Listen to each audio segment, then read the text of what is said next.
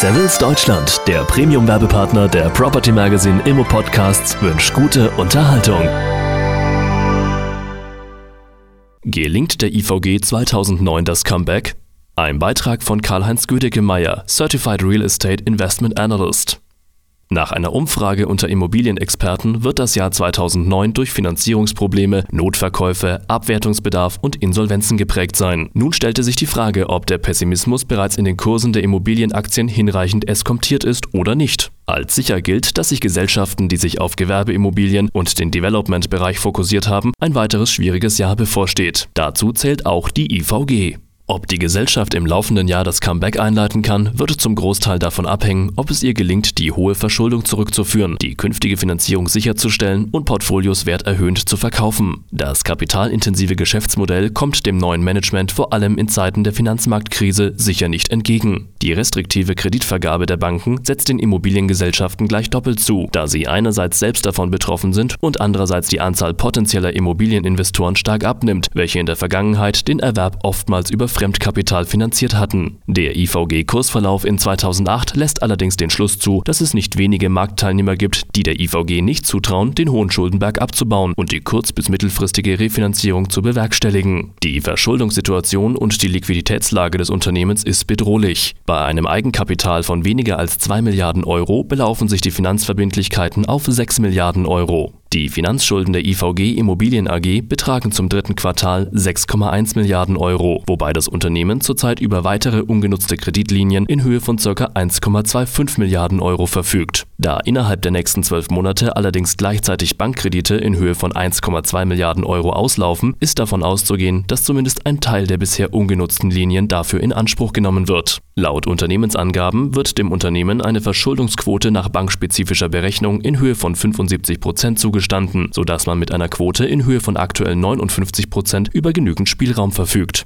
Entscheidend für eine Verschlechterung der Verschuldungsquote wären vornehmlich zwei Faktoren, nämlich zum einen die Höhe der Finanzschulden und zum anderen die Werthaltigkeit des Immobilienportfolios, da eine dortige Wertminderung zur Folge hätte, dass der Fremdkapitalanteil im Verhältnis steigt, sodass sich letztendlich auch die Verschuldungsquote erhöht. Weitere Fragen drehen sich darum, ob IVG über genug Liquidität verfügt, um die Zinszahlungen zu gewährleisten. Andernfalls könnte das LTV-Ratio auf 90% oder mehr steigen. Der hohe Abschlag zum Net Asset Value zeigt, dass viele Investoren auch in diesem Jahr mit hohen Abschreibungen bzw. Wertkorrekturen auf das Immobilienportfolio rechnen. Derzeit beträgt die Marktkapitalisierung des MDAX-Unternehmens nur noch rund 500 Millionen Euro. Gleichwohl besteht mit Blick auf den derzeitigen Kurs bei 4,35 Euro nur wenig Spielraum nach oben.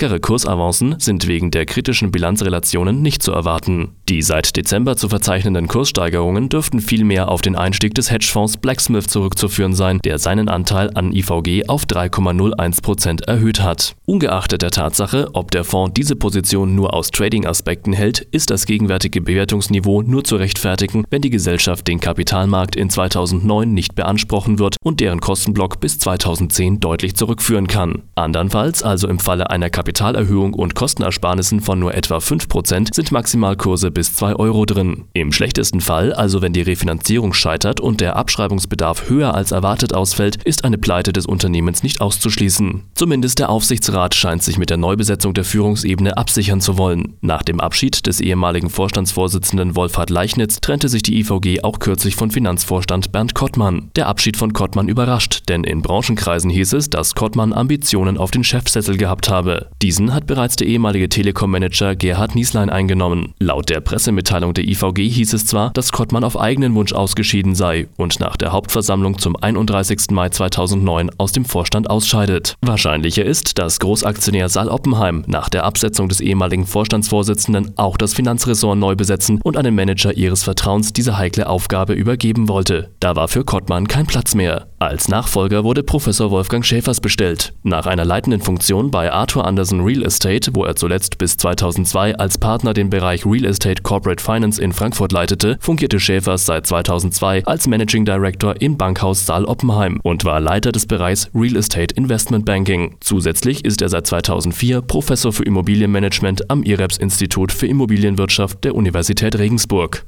IVG-Chef Gerhard Nieslein hat kürzlich in einem Interview erklärt, dass die Kombination aus internationalen IFRS-Bilanzregeln und Eigenkapitalvorschriften nach Basel II den Immobilienmarkt bedrohe Nieslein sieht insbesondere das IFRS-Regelungswerk als gefährlichen Brandbeschleuniger und forderte Änderungen an den IFRS-Regeln. So müsse es möglich sein, zu einer Bewertung nach Anschaffungskosten zu wechseln. Auch der neue CFO Schäfers stellte die Marktbewertung von Immobilien und die prozyklische Marktbewertung für Immobilien in Frage. Nach seiner Meinung sei der Markt zusammengebrochen und die Vergleichbarkeit fragwürdig. Was die Vorstände allerdings bei dieser Diskussion vergessen, ist, dass sie in den guten Zeiten den Wert ihrer Objekte in den Bilanzen hochschreiben konnten. Um Vertrauen bei Anlegern zu schaffen, muss das Management gerade bei der Darstellung der ermittelten Fair Values größtmögliche Transparenz beweisen. Bei den meisten deutschen Immobilienunternehmen ist dies aber nicht der Fall. Da Investoren nicht in der Lage sind, die Risiken von Immobilienportfolien richtig einzuschätzen, muss das Unternehmen insbesondere in Krisenzeiten die Risiken für alle Marktteilnehmer transparent machen, auch wenn dies zu einer hohen Volatilität der Ergebnisse führt. Nach einem geschätzten Verlust im Jahr 2008 von etwa 200 Millionen Euro dürfte das Minus im laufenden Jahr wegen der zu erwartenden Wertkorrekturen vermutlich höher ausfallen. Ungeachtet dessen wird sich das Management der IVG aufgrund der in 2009 auslaufenden Kreditlinien in Höhe von 1,2 Milliarden Euro und des voraussichtlichen Investitionsvolumen im Geschäftsbereich Development von ca. 500 Millionen Euro mächtig ins Zeug legen müssen, um die Ausgangslage zu verbessern, was umso wichtiger wird, je länger die Finanzmarktkrise und damit verbunden ein geringeres Transaktionsvolumen auf den Immobilienmärkten anhält. Oberste Priorität für den neuen Vorstandsvorsitzenden Nieslein dürfte es sein, die Banken für die Verlängerung der auslaufenden Kreditlinien zu gewinnen. Der IVG Immobilien dürfte es dabei meiner Meinung nach in die Karten spielen, dass wahrscheinlich kein Bankenkonsortium ernsthaft ein Interesse daran haben dürfte, einem solch schwergewichtigen Player im deutschen Immobilienmarkt lebensnotwendige Kreditlinien zu verweigern. Eine gewichtige Rolle kommt dabei sicherlich Saal Oppenheim zu, die ihre Beteiligung an der IVG kürzlich auf 20 Prozent aufgestockt hat. Es ist davon auszugehen, dass der Markt vor allem in diesem Jahr zwischen zwischen risikobehafteten Gesellschaften und solchen, die über nachhaltige und solide finanzierte Geschäftsmodelle verfügen, stärker unterscheiden wird. Bei genauer Betrachtung der börsennotierten Gesellschaften gibt es durchaus eine Reihe von Immobilienunternehmen, die aufgrund ihres tragfähigen Geschäftsmodells optimistisch in die Zukunft blicken könnten. Ob die IVG dazugehören wird, bleibt abzuwarten, denn ob das vom Management erhoffte Comeback gelingen wird, hängt nicht nur von der künftigen operativen Performance, sondern auch von ihrer Fähigkeit ab, verlorenes Vertrauen zurückzugewinnen.